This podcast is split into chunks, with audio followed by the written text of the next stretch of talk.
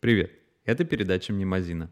Сегодня хочу рассказать о словах, связанных с обозначением приемов пищи. Начнем с раннего утра. Русское слово «завтрак» изначально означало еду, которую готовили на завтра, то есть для употребления на следующий день. Изначально это производное от различных славянских слов, которые в общем означают одно и то же – «за утро».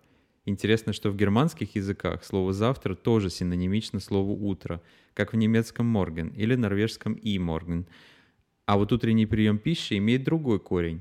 В немецком «фрюштук» первый корень дословно означает «ранний» – «фрю», а второй – «кусочек» – «штюк». В скандинавских языках похожая история со словом «фрокост». «Фро» — это ранний, «кост» — это прием пищи. Немного особняком стоит английский breakfast. Дословно это означает прерывать пост, в смысле ночной промежуток, когда ничего не ешь. Но интересная деталь заключается в том, что старый английский термин был morgen, morgen mete, то есть в чем-то похоже на русскую логику. Но в какой-то момент в 15 веке стала основной этимологией, которая по сути повторяла галло-романский термин «desjunare», то есть «прерывать пост». Почти в том же виде название осталось во французском языке «дежене» и в испанском «desayuno», но не в итальянском.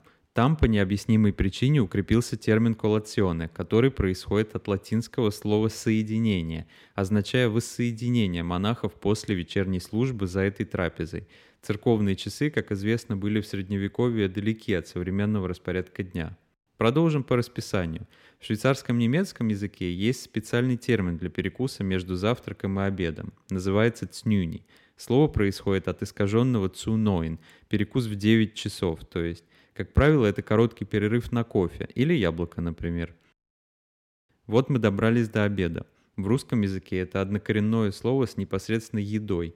Смысл изначально был дословно «объед», то есть основной прием пищи. Церковная служба обедня, соответственно, совершалась до обеда. В немецком языке сейчас используется термин, который обозначает предпочтительное время – «Mittagessen», дословно «полуденная еда». Как и в русском языке полдник, не до конца понятно, о каком полудне идет речь, но мы разберемся с этим чуть позже – Удивительно, что происхождение слова «ланч», общепринятого для обеда в английском языке, довольно неясно. Но большинство исследователей сходятся в том, что это искажение слова «ламп», означающего «большой кусок». После обеда в Швейцарии самое время сделать еще одну небольшую кофейную паузу – цвири, от немецкого «цуфир», то есть к четырем, от создателей «цнюни». Тут время уже к ужину. Внесем еще больше сумятицы. Слово происходит от славянского «южен», то есть «южный», то есть когда солнце на юге. Кстати, по-польски южный будет полуденный, а по-итальянски меридионале, то есть параллельно меридиану, видимо, в южном направлении.